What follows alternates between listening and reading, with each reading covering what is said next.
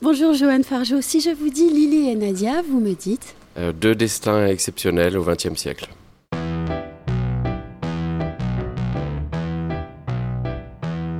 Culture sur mesure, un podcast d'Anne-Sandrine Di Girolamo.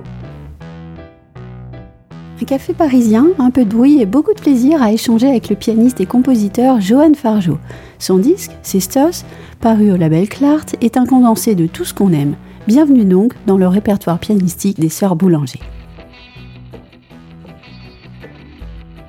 Vous réunissez chez Clart la première intégrale des œuvres pianistiques de Lily et Nadia Boulanger. Et pour ce faire, vous avez puisé dans les collections du Centre international Nadia et Lily Boulanger et celle des bibliothèques et archives nationales. Quelle magnifique aventure, n'est-ce pas?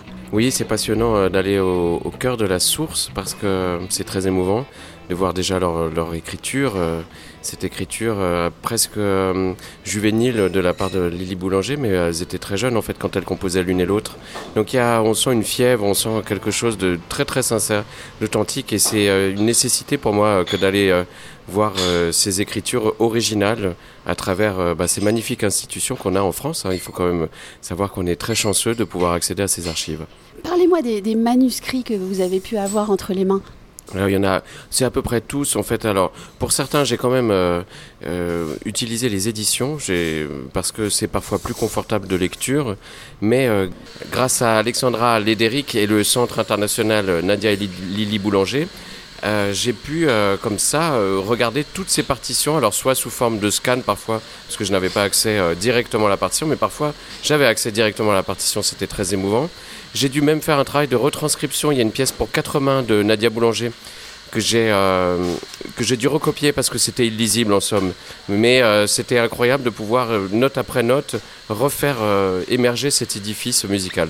Parlez-nous aussi des trois inédits enregistrés pour la première fois au disque. Alors justement, il y a sept pièces pour quatre mains.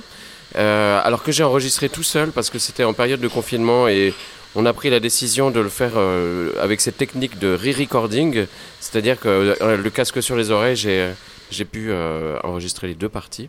Euh, et il y avait aussi euh, deux autres pièces. Il y a une pièce, en fait même il y en a quatre, mais j'ai pris la décision d'en enregistrer que trois. Il y avait deux pièces de déchiffrage pour les concours du Conservatoire de Paris. C'était d'ailleurs une petite ironie, Nadia Boulanger qui a essayé d'intégrer comme professeur le Conservatoire de Paris, qui n'est jamais arrivé, mais qui a composé des pièces pour, pour notre plus grand bonheur hein, de déchiffrage.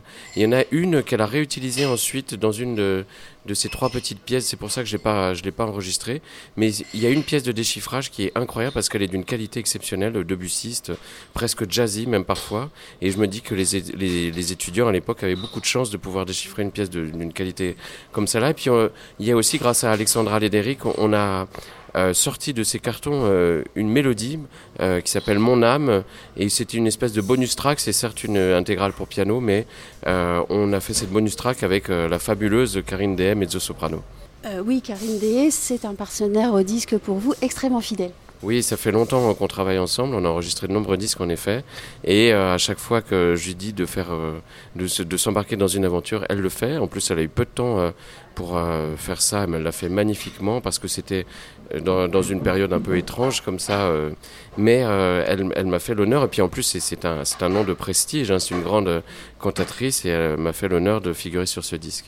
Revenons sur euh, la place occupée par les deux sœurs musiciennes dans la vie musicale du XXe siècle. Deux grands destins, mais chacun à leur manière. Oui, je pense que Nadia n'assumait pas trop d'être compositrice à mes yeux, à mes oreilles, et je, pense ne pas être le seul. Euh, je pense que c'est une grande compositrice et, euh, il est dommage qu'elle se soit presque intégralement arrêtée à la mort de sa sœur. Je vous rappelle que euh, la mort de sa sœur est intervenue très tôt, c'est un destin fulgurant, elle est morte à 24 ans. Et Nadia, qui, était son aînée de 6 ans, a pris la décision d'arrêter tout travail compositionnel et de se consacrer à la transmission, à la pédagogie. Mais pour autant, toutes les œuvres qu'elle a laissées, et notamment pianistiques, sont des, chefs-d'œuvre, des petits bijoux qu'il me semblait important de graver au disque. Je ne suis pas le seul à l'avoir fait. Hein. Euh, à part euh, les trois inédits, euh, les, toutes les pièces pour piano étaient enregistrées de façon éparse. Et finalement, peut-être l'originalité modeste de ce disque, c'est de toutes les réunir. Comment est-ce qu'on peut voir le, fait que Nadia Boulanger n'assumait pas sa vie de compositeur? Ben, Elle disait elle-même qu'elle faisait euh, je sais plus quelle est l'expression, elle faisait une musique pas assez bonne ou, enfin pas assez mauvaise pour être drôle et pas assez, pas assez bonne pour pouvoir figurer dans la postérité. Bon, je, je, transforme ses propos, mais il y a quelque chose comme ça.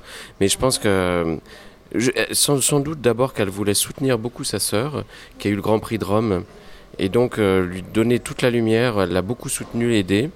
Et, euh, et peut-être même nourrissait-elle un, complexe, parce que c'est vrai que Lily Boulanger, avec une inspiration incroyable venue de d'on ne sait où, du, ciel ou d'ailleurs, et, euh, et, sans doute que Nadia Boulanger, avec ce, petit complexe, et, moi je, crois qu'elle avait tort, mais bon, après c'est facile de dire les choses post-mortem, et, euh, et, donc je suis très, très heureux de m'être replongé dans la musique de Nadia. Et Lily a finalement peu composé, puisqu'elle est décédée très jeune. On entend chez elle véritablement la, fulgurance.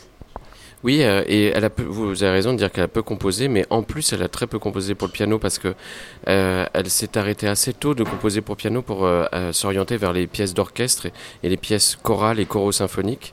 Euh, donc son catalogue est minuscule euh, et on n'a pas trouvé d'inédit. Moi j'aurais espéré trouver un petit trésor quelque part caché. Peut-être que mes euh, successeurs pianistes trouveront autre chose pour enregistrer de nouvelles intégrales. Mais pour le moment on n'a rien trouvé.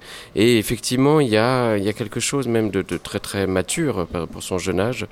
Et, et c'est impressionnant d'ailleurs hein, de voir à quel point elle maîtrise les strates sonores, les euh, les, les, harmonies, c'est très très moderne son langage euh, et eu égard à son très jeune âge, il y a quelque chose aussi, il y a une imminence peut-être de la mort qu'elle sentait, quelque chose d'assez tragique. C'est fascinant. Parlons de la logique sonore de votre disque et, et de l'enregistrement. Comment avez-vous euh, choisi euh, l'ordonnancement des pistes du disque? En fait, c'est très simple. L'ordonnancement est musicologique. On a commencé par Lily, et puis euh, et puis ensuite toutes les pièces de Nadia c'est aussi simple que ça. Et c'est chronologique voilà. Mais en fait on a vérifié que ça marchait bien artistiquement hein, bien sûr. Et il se trouve que le, le, hasard fait bien les choses.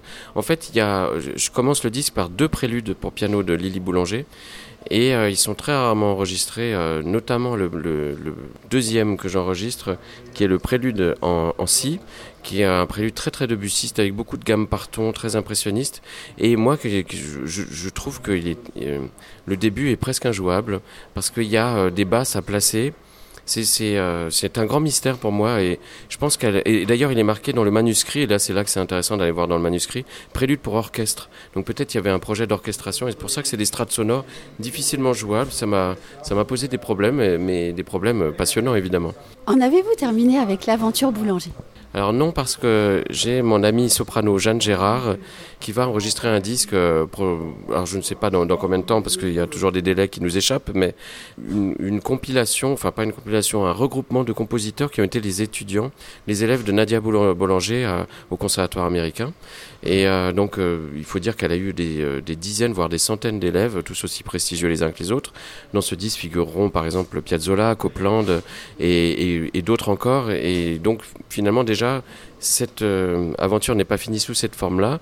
Et puis moi, j'espère aussi euh, aller vers les pièces choro symphoniques de Lily Boulanger qui sont fascinantes. Et euh, aussi la musique de chambre de Nadia, il en, il en existe un petit peu. Donc j'espère pouvoir en, en, jouer, qui sait peut-être en enregistrer. Après l'enregistrement, c'est une aventure euh, voilà, qu'on qu ne peut jamais réellement prévoir parce que ça demande des financements, ça demande euh, des rencontres, euh, ça demande la rencontre aussi avec un label. Donc on verra si mon aventure discographique avec les sœurs Boulanger sont, est terminée ou elle va se poursuivre. Mais en tout cas, comme musicien, il est certain que cette aventure n'est pas terminée. On ne le dit jamais assez, mais un disque, c'est un projet collectif et un travail vraiment d'ensemble. Oui, puis le disque, c'est une chose particulière maintenant parce qu'il n'y a plus de marché du disque. Alors pardon d'être un peu dur dans mes paroles, on enregistre encore énormément de disques, il y en a beaucoup qui sortent, mais finalement le marché euh, s'est transformé. D'abord il s'est beaucoup digitalisé, et puis je pense que l'économie euh, du disque s'est aussi beaucoup transformée, elle est plus euh, exactement... Elle, ne, se repose pas entièrement sur l'achat euh, d'un consommateur. Il y a aussi d'autres financements qui permettent de faire vivre le disque qui est une nécessité pour les artistes, qui est une nécessité artistique aussi de laisser euh, parce que c'est une trace, c'est une immédiateté, c'est un, instant, un instantané d'une musique vivante et donc il doit être en perpétuel renouvellement. On peut pas se contenter même s'il y a des versions de légende qui existent depuis euh, de, nombreuses années, on peut pas s'en contenter. Il faut toujours que ça évolue, ça doit être vraiment euh, un art vivant que l'art discographique, montrer ce que les musiciens continuent de faire évoluer dans leur art. Retrouvez Culture sans mesure avec Anne-Sandrine DiGirolamo et ses invités sur toutes les plateformes de téléchargement ainsi que sur Gangflow. Suivez toute l'actualité de votre podcast Culture sans mesure sur les pages Facebook, Twitter et LinkedIn d'Anne-Sandrine DiGirolamo.